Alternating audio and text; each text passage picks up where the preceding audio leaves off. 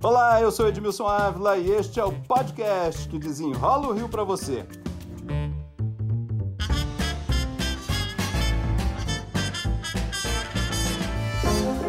O caso Flor de Lis é um roteiro de cinema. O desfecho de uma investigação de um ano e dois meses foi surpreendente. Foram oito tentativas de assassinato, inclusive com envenenamento, e no fim, uma simulação de assalto e a morte do marido com mais de 30 tiros. A história da mulher pobre que adotava crianças para retirá-las das ruas virou filme. Tinha 55 filhos. A deputada é acusada de ser a mandante do crime, com participação de alguns filhos. Dez pessoas foram presas, mas ela ficou livre. Deputado tem imunidade parlamentar e foro privilegiado. E é isso que nós vamos desenrolar aqui.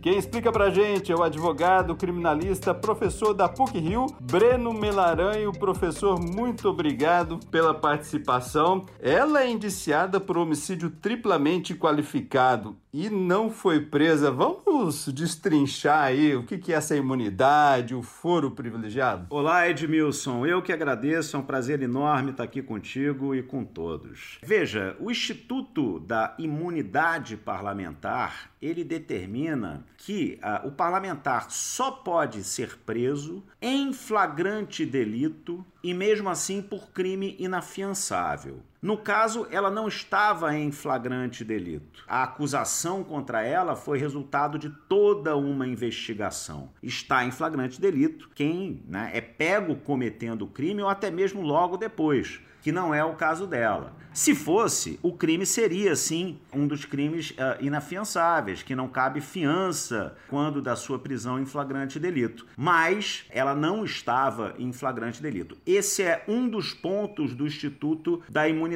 Parlamentar. Se a gente pegar casos pretéritos, por exemplo, do senador Delcídio Amaral, o Supremo considerou que por conta daquela gravação havia uma organização criminosa que perpetuava continuava a praticar crimes e crimes graves, crimes inafiançáveis. Então o Supremo decidiu que ele estava em flagrante delito por isso que deu-se a prisão dele. E mesmo assim, a casa tem que depois dar o aval, tem que depois aprovar. Mas no caso da deputada, por exemplo, não tinha nenhuma relação com o mandato. Mesmo assim, ela tem o direito à imunidade. Pois é. Esse é um outro ponto relativo uh, ao caso. Aí é uma confusão de dois institutos jurídicos. Primeiro, o foro privilegiado, que na lei é previsto como foro especial por prerrogativa de função. O Supremo ele tem restringido esse instituto constitucional às hipóteses em que uh, o crime é praticado durante o mandato parlamentar e em razão dele. Então, no caso dela, apesar de ter sido durante o mandato, não foi em razão da sua função de parlamentar federal, de deputada federal. Né? Ela, em tese, não teria o foro privilegiado. Agora, por conta da imunidade parlamentar, ela não pode ser submetida a uma prisão cautelar, como uma prisão preventiva ou uma prisão temporária. No caso dela, só depois de transitado em julgado. No caso dela, só depois de transitado em julgado, uma sentença condenatória que determina a pena de prisão. Antes disso, ela não pode ser submetida a uma das prisões cautelares, como é o caso da prisão preventiva, como é o caso da prisão temporária. Bom, isso estava previsto na Constituição de 88, depois a gente teve uma mudança em 2018, né? É.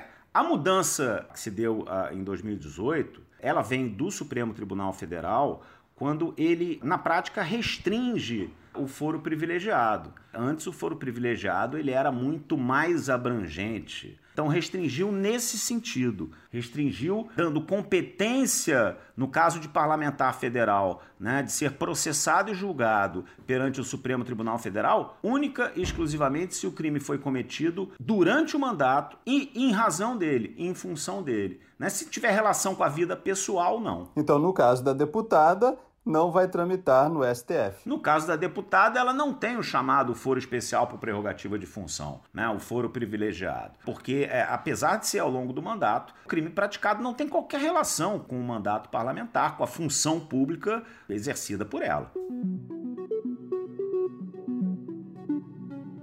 Vamos desenrolar uma outra situação, a do governador Wilson Witzel.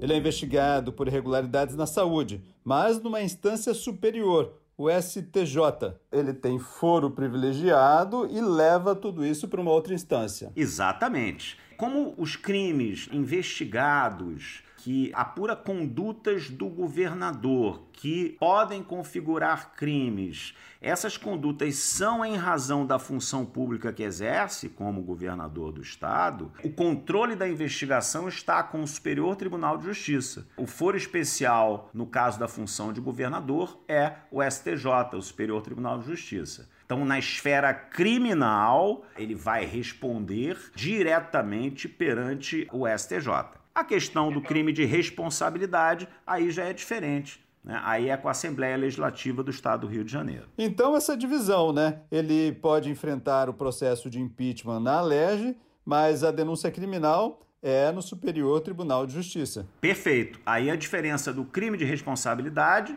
para o crime comum. Em relação aos crimes de responsabilidade, o órgão julgador é a Assembleia Legislativa do Estado do Rio, de acordo com as regras jurídicas que regem o impeachment estadual do governador do Estado. Elas versam sobre o crime de responsabilidade. Agora, no aspecto criminal, não. Né? No aspecto criminal, ele será processado e julgado pelo Superior Tribunal de Justiça porque os crimes teriam sido praticados durante a função pública e em razão delas. É sempre bom a gente frisar, Edmilson, que é possível o político ser condenado por crime de responsabilidade e depois ser absolvido por crime comum. Foi o caso, por exemplo, do Fernando Collor de Mello. Ele foi condenado por crime de responsabilidade e depois de alguns anos, né, o Supremo, por maioria, decidiu, por falta de provas, absolvê-lo nos casos de crimes comuns. Lembrando que no caso da Assembleia Legislativa, por exemplo, é muito um processo político, né? Exato, existe um fundo jurídico da análise da existência ou não do crime de responsabilidade, mas o verdadeiro teor é político. Não havendo vontade política, a análise jurídica fica de lado. Né? E muitas vezes vice-versa. Né? Muitas vezes, quando há vontade política, a questão jurídica a gente tem, é, em bom português, uma, uma grande forçação de barra, porque a lei que define os crimes de, de responsabilidade são o que a gente chama em direito penal tipos abertos. É, são condutas que não são muito bem definidas são condutas que dependem muito da interpretação do órgão julgador. E o órgão julgador é um órgão político, que é o parlamento estadual. Para o cidadão comum, né, quando ele olha para um crime como esse que aconteceu da deputada, nessa acusação, muito parece impunidade. Né? Há uma, um movimento para que isso se aperte, que a legislação mude né, e fique cada vez mais difícil. Né? É uma questão complicada, é uma questão muito delicada, porque veja, o chamado foro privilegiado, que o Supremo já vem restringindo, qual é a razão de ser da existência dele? Por que, que o, o legislador, né, no caso constituinte, previu isso? Ele quer evitar perseguições políticas que possam partir de juízes de primeira instância que existem em todo o Brasil. É, ele quer evitar também uma confusão jurídica. Né? Imagina se cada juiz federal de primeira instância do Brasil pudesse receber uma acusação e processar o presidente da República. Poderia dar muita confusão jurídica esse tipo de coisa. Então, a intenção do foro privilegiado, a população não entende muito bem, já pelo próprio nome dele, né? Privilegiado. Eu repito, tecnicamente é especial por prerrogativa de função. E ele visa centralizar num órgão superior quando possa existir acusação a um ente governamental para justamente evitar duas coisas. Primeiro, uma confusão jurídica e segundo, eventual perseguição política até mesmo de magistrados de primeira instância. Outra questão que é sempre bom a gente lembrar, Edmilson, é, que tem relação com a imunidade, a gente está falando aqui de um dos pontos da imunidade. Há uma outra questão da imunidade muito importante, que é proteger o parlamentar de não ser processado por conta de suas opiniões políticas é para dar liberdade de atuação política para ele. É claro que esse instituto criado, ele foi criado na intenção de fazer com que o agente político do legislativo que tem ah, por funções primordiais criar leis e controlar o poder executivo possa exercer essas funções com plena liberdade de opinião. Dá para ele a liberdade de opinião, também evita perseguição política mas que ao longo do tempo se confundiu muito com privilégios mesmo, né? Perfeito. Ao longo do tempo, muitos parlamentares fizeram mau uso né, deste bem intencionado instituto, a ponto do Supremo também ter tomado medidas e decisões que acabam dizendo: olha, não, a, a, a liberdade de opinião e a liberdade de expressão ela não é absoluta para ninguém. Tudo tem limite, todos os princípios constitucionais têm limites. É, se a liberdade de expressão, de opinião, ofende a honra, a integridade de alguém, isso configura crime. Nenhum uh, princípio constitucional é completamente absoluto e pode passar por cima de todos os outros. Fosse assim, não haveria previsão de vários crimes, por exemplo, os crimes contra a honra. Né? Então, ah, se um parlamentar emite uma opinião, por exemplo, racista, essa opinião e essa liberdade, entre aspas, de opinião garantida, ele vai de encontro à própria lei penal. Né? Então, o Supremo, em relação a isso, ele tem tomado medidas no sentido de dar os corretos uh, limites a, a, essa proteção que o parlamentar tem. Mesmo com imunidade parlamentar e foro privilegiado, ele não pode tudo, então, né? Tem limite. Mesmo com esses institutos, principalmente o da imunidade, né, que visa evitar a perseguição política. Né, e como a gente aqui falou, o próprio uh, foro privilegiado também, né, um dos motivos é esse. Mesmo assim, como você disse, ao longo do tempo, vários parlamentares fizeram mau uso disso. Eu posso tudo porque eu tenho imunidade, porque se eu for processado é perante a maior corte do país. E se acharam no direito de deturpar esse instituto que, repito, o legislador constituinte criou com boas intenções, né, num período pós-autoritário para garantir a liberdade do parlamentar, mas de lá para cá realmente temos vários casos aí de usurpação desses direitos que foram criados na boa intenção. Breno Melaranho, advogado criminalista, professor da PUC Rio. Muito obrigado pelas explicações. Eu que agradeço, é sempre um prazer falar contigo. Conte sempre comigo. Um grande abraço a você e a todas e todos.